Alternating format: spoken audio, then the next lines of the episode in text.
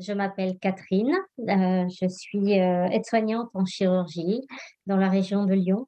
J'ai 51 ans, je suis mariée, j'ai euh, deux garçons, donc de 24 et 17 ans. Jusqu'à il y a quelques mois, donc j'avais une vie tout à fait normale, voilà, une vie simple, sans problème particulier un travail que j'aime, une maison, un mari, un enfant, un grand qui euh, fait des études dans le domaine informatique et puis euh, le, plus jeune, donc, qui était euh, très bon élève en première, il allait rentrer en terminale. Voilà, une vie tout à fait normale.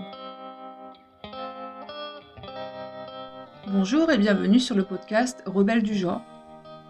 Nous sommes des femmes militantes pour l'affirmation et la protection des droits des femmes basés sur le sexe et donc notre biologie. Le sexe est la raison de notre oppression par les hommes et le genre en est le moyen. Nous sommes les rebelles du genre. Nous observons aujourd'hui avec fureur des hommes qui envahissent nos espaces, agressent nos sœurs, revendiquent nos droits. Conditionnées à la gentillesse et touchées par leur victimisation, les femmes mettent en général un certain temps à comprendre l'arnaque du mouvement transactiviste et commencent souvent par soutenir cette idéologie. Puis, elles ouvrent les yeux, constatent sa violence et la refusent. Ce podcast est là pour donner la parole à des femmes qui expliqueront pourquoi et comment elles sont devenues critiques du genre et qui témoignent de leur parcours. Écoutons leurs paroles.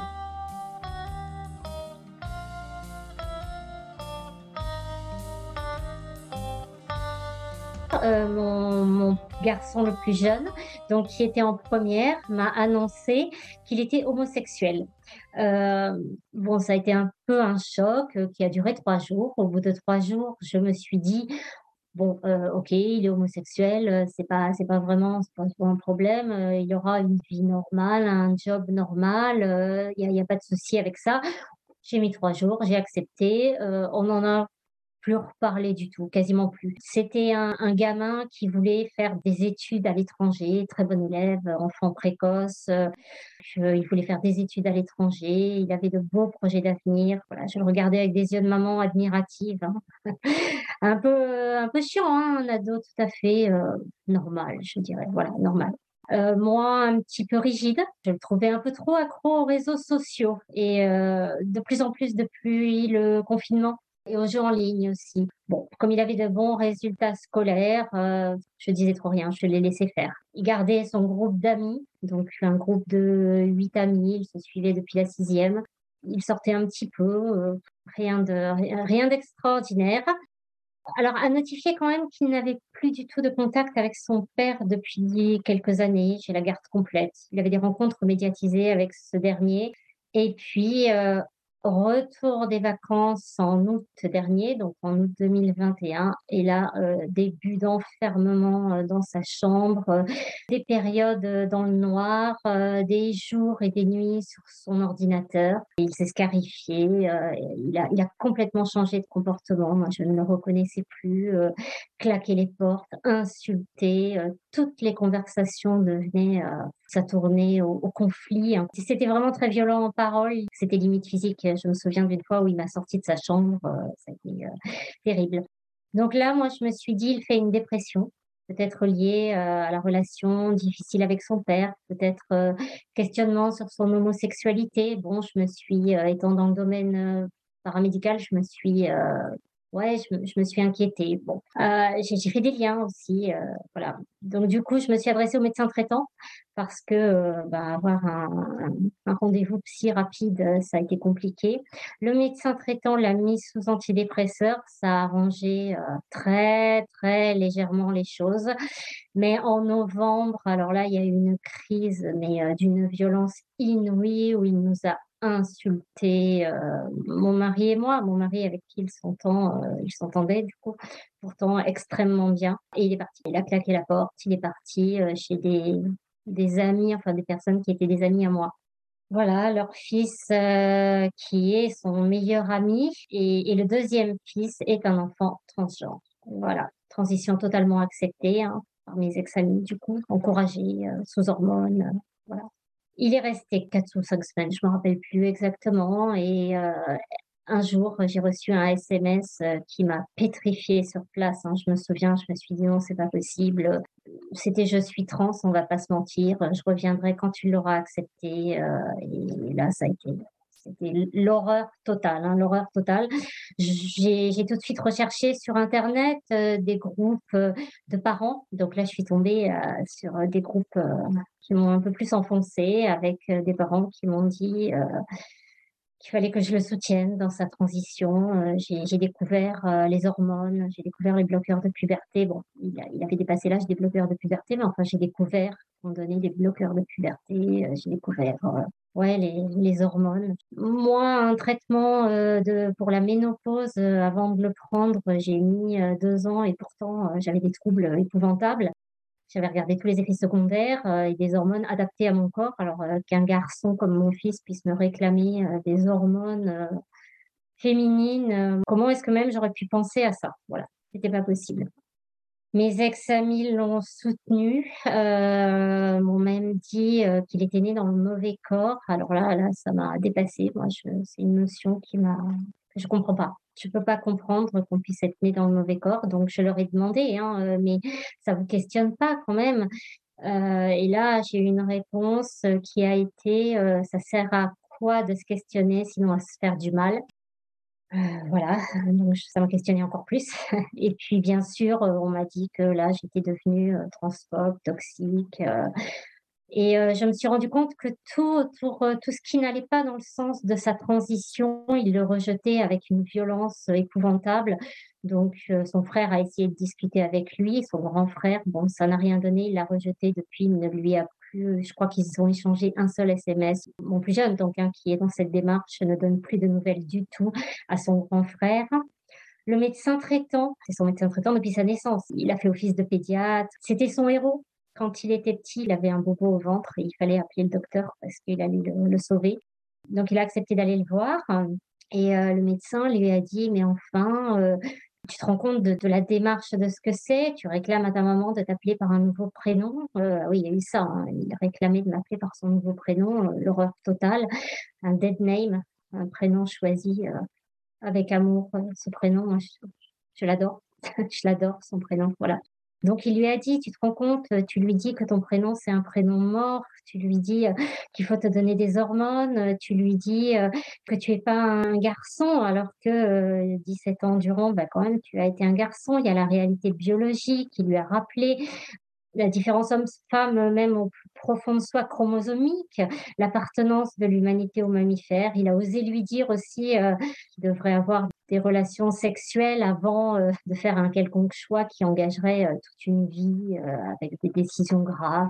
Et alors là, là, là, il est passé pour le pire des transphobes. Alors, mon garçon et Pauline n'a rien dit pendant la consultation et quand on est sorti dans la voiture, une crise il m'a dit que plus jamais c'était un transphobe, qu'il l'avait blessé, qui lui avait fait du mal, qui avait osé lui dire que c'était contre nature. Il a entendu quand le médecin lui a parlé de la nature humaine, lui a entendu contre nature. Voilà. Moi, à mes yeux, c'était le rappel d'une réalité indéniable. À ses yeux, c'était euh, transphobe, comme, comme tout ce qui ne va pas dans son sens. Voilà. Suite à cette fugue, il est rentré à la maison euh, de manière obligatoire, hein, parce que j'ai, y a eu un moment où j'ai dit bon, ça suffit, on arrête tout ça, tu rentres à la maison. Je l'ai heurté de front. Je l'ai heurté de front. Euh, j'ai, tout refusé en bloc. Euh, j'ai essayé de le comment est-ce qu'on dit, de le faire changer d'avis, de le ramener, entre guillemets, euh, de faire des choses plus réelles, plus terre à terre, de faire des choses avec lui. De, mais alors là, là, ça a duré très peu de temps. Ça a été, non, ça a été un enfer. Ça a été un enfer, vraiment. C'était des crises continuelles. Il était enfermé dans sa chambre, sur son ordinateur, sur son réseau Discord, hein, avec, avec les personnes qu'il soutenait clairement contre moi, hein, qui lui disaient qu'il serait euh, débarrassé bientôt de moi. Je n'ai plus le terme exact, qui lui disait que nous étions toxiques, transphobes. J'ai pu le voir hein, écrit, hein, je l'ai vu, c'est clair, hein, c'est un fait, c'est un fait. Il sortait pour manger quand on était euh, parti euh, ou quand on était couché, mon mari et moi, pour ne pas nous voir. Il a rejeté toute la famille, sa tante qui lui a écrit une magnifique lettre. Il a dit que la lettre était transphobe, insultante. Voilà. Il y a eu l'histoire euh, pour son anniversaire aussi. Il voulait que je lui achète des vêtements euh, féminins, que je lui donne de l'argent pour s'acheter des vêtements féminins, ce que j'ai refusé. Je lui ai dit que je l'emmenais dans un magasin qu'il adorait auparavant. C'était pas un magasin de vêtements, un magasin euh, de culture. Et je lui ai dit, écoute, tu peux acheter tout ce que tu veux. Tu prends tout ce dont tu as envie, je t'emmène, tout. J'aurais jamais fait ça deux ans auparavant. Il m'aurait mis sur la paille. Et là, là, il m'a jeté. Euh, il a refusé et il s'est plaint à ses amis que je lui avais pas fait de cadeau d'anniversaire. Voilà. Ça a duré jusqu'à Pâques, c'était intolérable. Mais lui, il était en pleine souffrance. Hein. Lui, il souffrait, euh, il souffre aussi énormément. Hein. C'est un tel embrigadement. Hum, c'est quasi sectaire. Allez, je lâche le mot. C'est quasi sectaire. Voilà. Si bien que euh, ça s'est aggravé, il y a eu une légère accroche quand même avec une pédopsychiatre euh, qui a travaillé sur l'alliance euh, thérapeutique.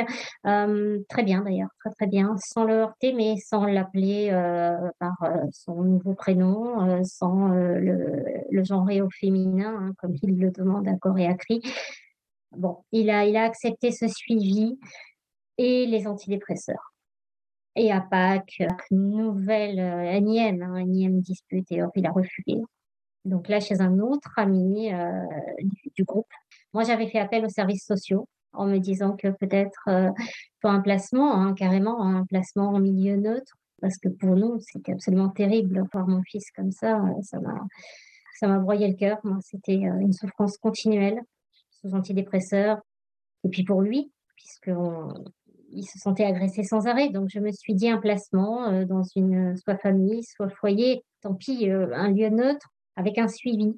Donc, je me suis présentée de moi-même devant les services sociaux, j'ai fait appel à eux, j'ai été convoquée. Quand je me suis présentée devant eux, j'ai eu la surprise de voir qu'il y avait eu des informations inquiétantes euh, faites contre moi par les parents qui l'hébergeaient parce que je le mégenrais. Donc, j'ai appris que le fait de mégenrer son enfant, de refuser de l'appeler par un autre prénom, de lui dire, alors c'est vrai, hein, je lui ai dit hein, très clairement que, que, des hormones ou un vagin euh, créé ne ferait pas de lui une femme. Il y a un côté naturel à être une femme, je lui ai dit à une époque, on n'est pas assigné euh, fille, on est fille et ensuite il y a toute l'éducation qui va derrière. Mais euh, bon, j'ai appris que ça c'était transphobe de, dire ça. J'ai appris que le fait de demander un suivi euh, psychologique de type analytique, je voulais pas un suivi transaffirmatif, et bien ça aussi j'ai appris que c'était transphobe.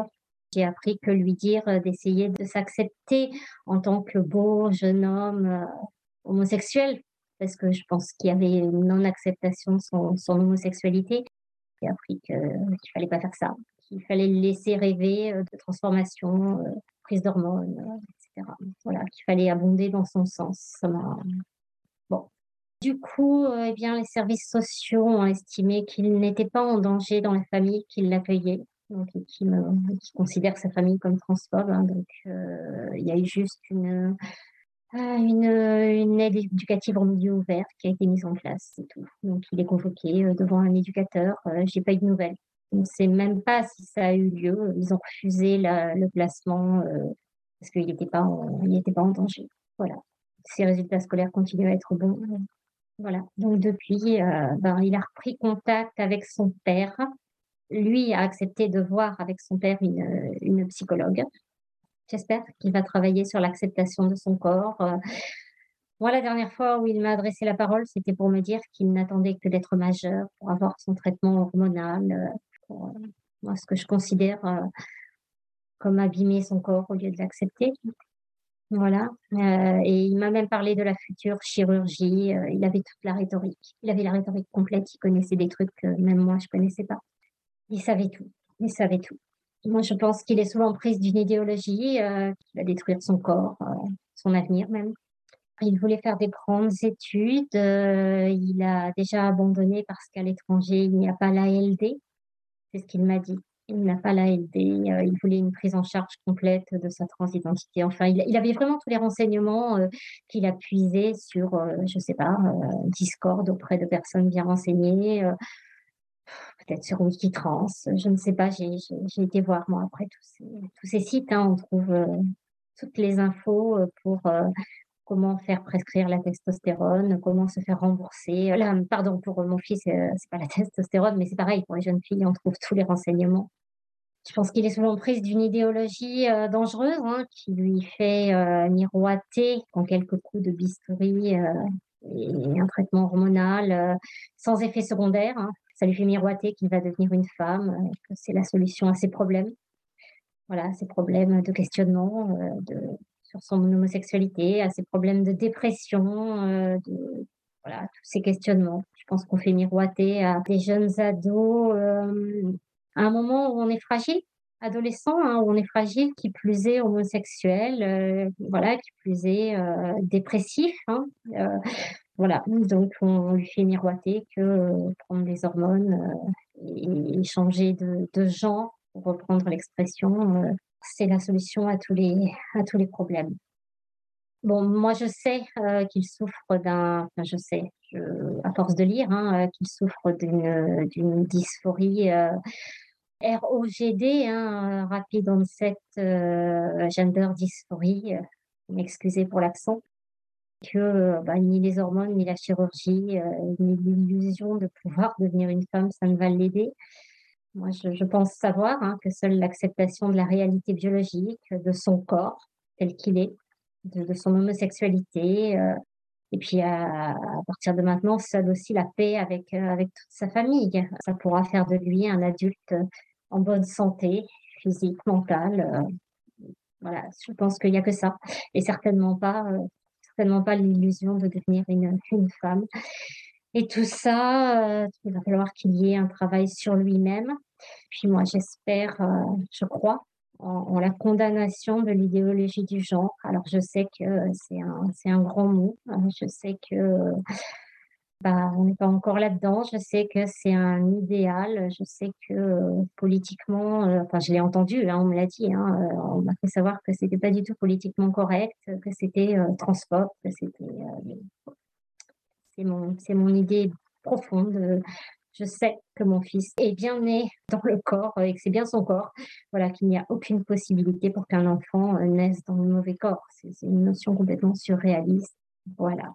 Moi, j'avais une, question euh, euh, par rapport à ce que ton, le médecin de ton fils lui a expliqué concernant les relations sexuelles. Euh, c'est pas la première fois que j'entends parler du fait qu'il y a des jeunes personnes, donc mineures ou, ou majeures aussi, qui vont vraiment dire je suis transgenre mais qui finalement n'ont pas eu de relations sexuelles. je ne suis pas en train de dire qu'il faut absolument coucher pour savoir, évidemment que non. Mais ce que je veux dire, c'est qu'effectivement, dans, cette question-là de, l'identité, ne serait-ce que l'identité personnelle, la construction de, qui on est, le rapport à la sexualité est important. Surtout que mmh. si ton fils euh, euh, il est homosexuel, c'est quand même crucial qu'il puisse, euh, je sais pas, vivre des rapports affectifs, sexuels pour son propre bien-être. Et ça, c'est pas la première fois que j'entends parler d'enfants qui vont transitionner et qui n'ont pas eu cette possibilité d'échange euh, sexuel affectif avec d'autres personnes. Quoi. Tout à fait. Le médecin lui a posé la question d'ailleurs hein, euh, très clairement. Il lui a dit mais est-ce que tu as eu euh, des rapports sexuels? Il lui a demandé par qui tu es attiré. Donc mon fils a répondu par les hommes et il lui a dit mais est-ce que tu as déjà eu des relations sexuelles? Donc mon fils a dit non. et c'est là où le médecin lui a dit mais est-ce que tu ne crois pas que tu devrais essayer avant de prendre des décisions euh, qui pourraient avoir de graves conséquences sur ton avenir. Savoir où tu en es euh, par rapport à ça. L'importance des, échanges euh, affectifs et puis sexuels, c'est aussi il y a aussi une importance au, niveau physiologique. Il y a quand même tout un schéma d'hormones qui se met en place et si, si, un jeune homme transitionne, il n'a jamais connu cette possibilité de, vivre ces échanges aussi hormonaux, parce que c'est ce qui se mmh. passe dans une relation sexuelle, bah, il ne pourra pas vivre ça de façon, comment dire, euh, authentique. Et, puis accepter que euh, ça peut être quelque chose d'agréable avec son corps, d'apprendre à s'apprécier, à apprécier l'autre, de voir que son corps finalement est désirable aussi tel qu'il est. En plus, c'est un magnifique jeune homme. Il est beau, il est magnifique, donc euh, désirable par un, par un homme, par une femme, peu importe et ça pourrait lui montrer qu'il est désirable tel qu'il est, en beau jeune homme.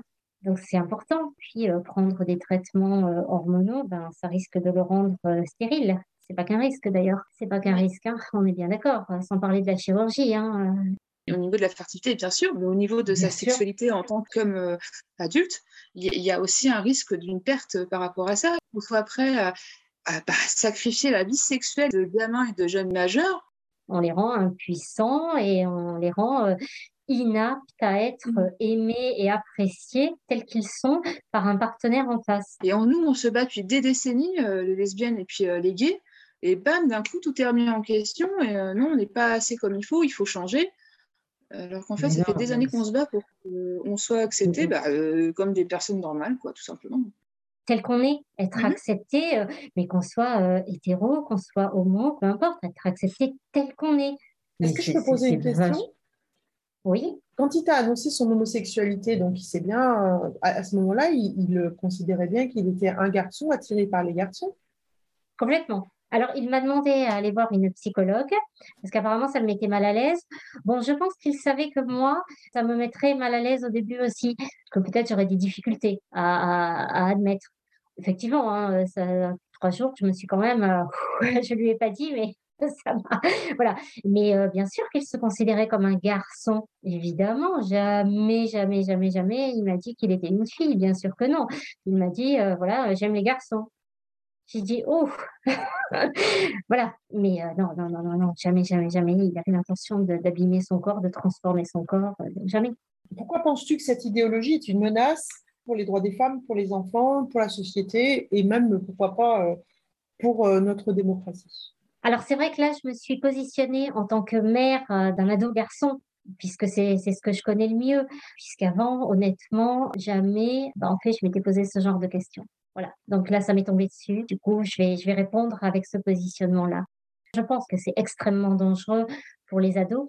Euh, alors surtout euh, ados en situation de fragilité, alors qu'elles soient passagères, euh, qu'elles soient durables. Hein. Je pense aux jeunes autistes qui sont touchés, passagères comme une dépression, ou alors des ados en questionnement comme mon fils, donc qui se questionnait quand même sur son homosexualité des ados qui sont en train de voir leur corps changer aussi. Hein. Donc, c'est compliqué pour un ado de voir son corps qui change, pour une jeune fille, les seins, tous les signes de la puberté. Donc, c'est compliqué et c'est extrêmement dangereux de leur dire euh, qu'ils sont nés dans le mauvais corps, alors que déjà, euh, ils se posent des questions sur eux-mêmes. Si en plus, on leur dit qu'ils sont nés dans le mauvais corps et qu'il faut qu'ils prennent des hormones, au lieu de les amener à s'accepter, hein, au lieu de, de lutter pour l'acceptation inconditionnelle, euh, bah, de ce qu'ils sont, on les pousse à se détester. Mon fils se déteste. Il hurle que, euh, alors il m'a hurlé qu'il avait vécu sa puberté euh, comme euh, c'était pas la sienne. C'était pas la sienne. Il m'a hurlé que ce corps n'était pas le sien.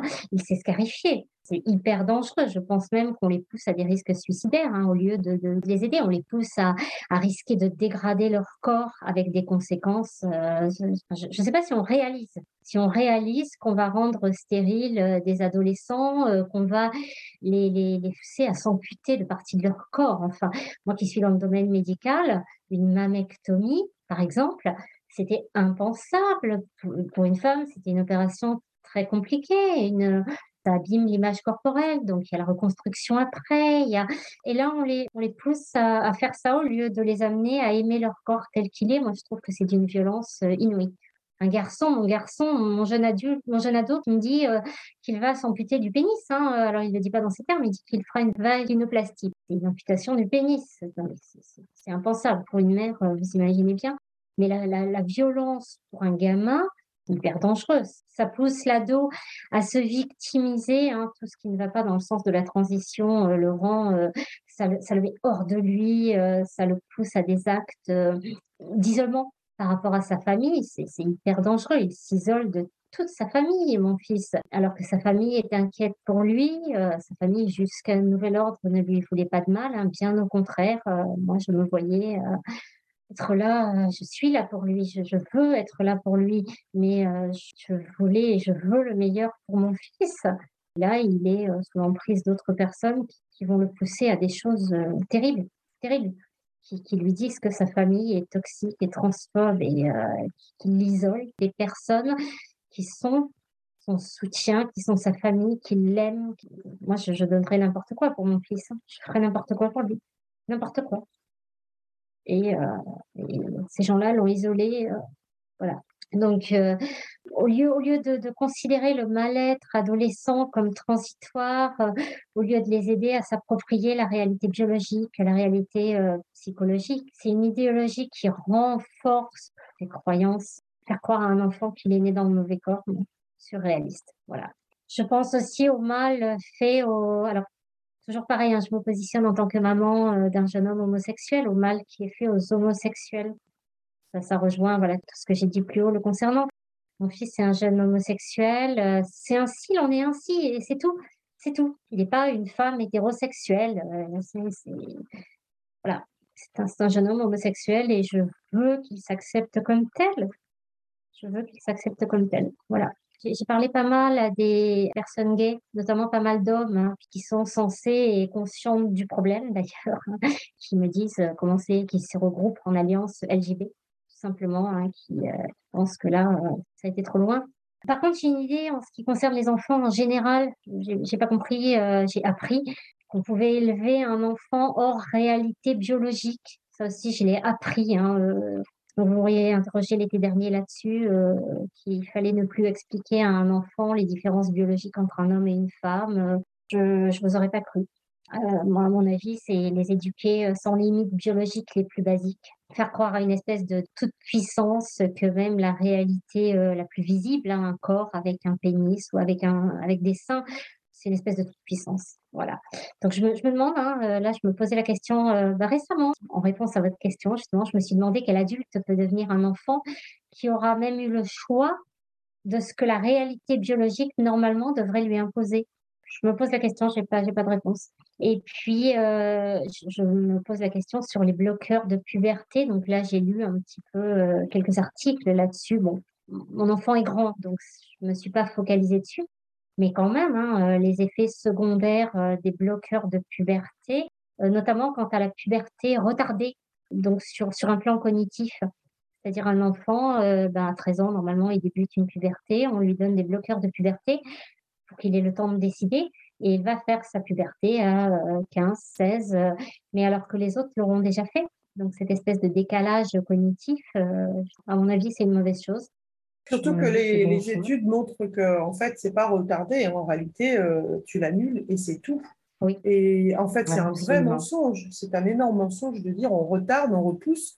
Ça laisse le temps de réfléchir parce que la vérité, c'est que non, en réalité, on ne fait que préparer l'hormonothérapie à venir. Les exemples abondent notamment de garçons qui ont eu euh, une des bloqueurs de puberté et qui ensuite ont bah, un micro-pénis. Et au moment de passer à la, entre guillemets, vaginoplastie, hein, si tant est qu'un trou puisse être un vagin, hein, parce que, voilà, bah, ils n'ont même pas assez de matière, de chair pour pouvoir inverser un pénis. Donc, on en est réduit à créer des fistules dans des rectums ou avec des peaux de poisson pour qu'ils soient pénétrables.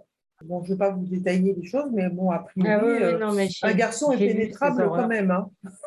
voilà, un trou n'est pas un vagin. J'ai dit à mon fils d'ailleurs qu'un coup créé de manière artificielle euh, ne, ne, ferait pas de lui une femme. Qu'une femme, c'était pas ça. Une femme, c'est effectivement physique hein, à la naissance, et puis qu'ensuite il y a tout le côté social. Une femme, c'était un mélange de plein de choses c'est c'est pas euh, c'est pas le fait de voilà d'avoir un trou et d'avoir euh, et d'avoir des hormones qui ferait de c'est surtout une réalité matérielle qui euh, qui est bien au-delà même du, fait social. Il y a la naissance la naissance biologique la naissance physique. Bah, elle est pas elle est pas négociable elle est indéniable. C'est pas une assignation c'est un fait. Qu'est-ce qui t'a décidé à témoigner donc de manière anonyme? Et est-ce que tu peux parler des éventuelles pressions que tu peux décelées dans ton entourage? Des menaces, je n'ai pas été menacée directement. J'ai témoigné euh, de façon anonyme, bon, parce que euh, ben, les, ex-amis hein, qui, soutiennent mon fils, euh, bon, certains sont bien placés et surtout, ils ont la main mise sur mon fils. Ils ont la main mise sur mon fils et je ne veux pas aggraver les choses. Je veux pas aggraver les choses. Il y a un conflit majeur, il y a un conflit majeur avec mon fils. S'il tombe sur un témoignage qui vient de moi, ça ne ferait qu'aggraver les choses à l'heure actuelle. Et euh, aussi mes ex-amis hein, tombent sur un témoignage avec mon nom écrit euh, dessus, ça ne fera qu'aggraver les choses à l'heure actuelle. Donc c'est pour cette seule et unique raison. Voilà, je voudrais, j'aimerais euh, témoigner sur ma réelle identité. Je pense que un jour, si, si les choses s'arrangent avec mon fils, je témoignerai sur ma réelle identité pour continuer à lutter et pour lui montrer que que, que j'ai pas peur de lutter pour lui. Voilà, j'ai pas peur de lutter pour lui. J'ai peur que ça aggrave les choses. Voilà. En tout cas, merci de le faire parce que c'est très courageux et c'est certainement une parole qui est rare et qui est précieuse parce que il faut aussi que le grand public comprenne hein, ce que ça fait aujourd'hui, le transactivisme. Ça détruit mm. aujourd'hui euh, des familles, euh, ça met des enfants en danger, parce que ton fils, c'est un enfant, en fait. Ah, complètement, complètement. Et il est en danger, oui. Est-ce que tu as une anecdote à raconter sur un événement qui t'aurait marqué concernant la transidentité ou le transactivisme? Alors, le transactivisme, oui. oui, euh, quand, je, quand mon fils m'a annoncé euh, qu'il était, euh, donc, faut pas se mentir, je suis transgenre, SMS, je suis restée.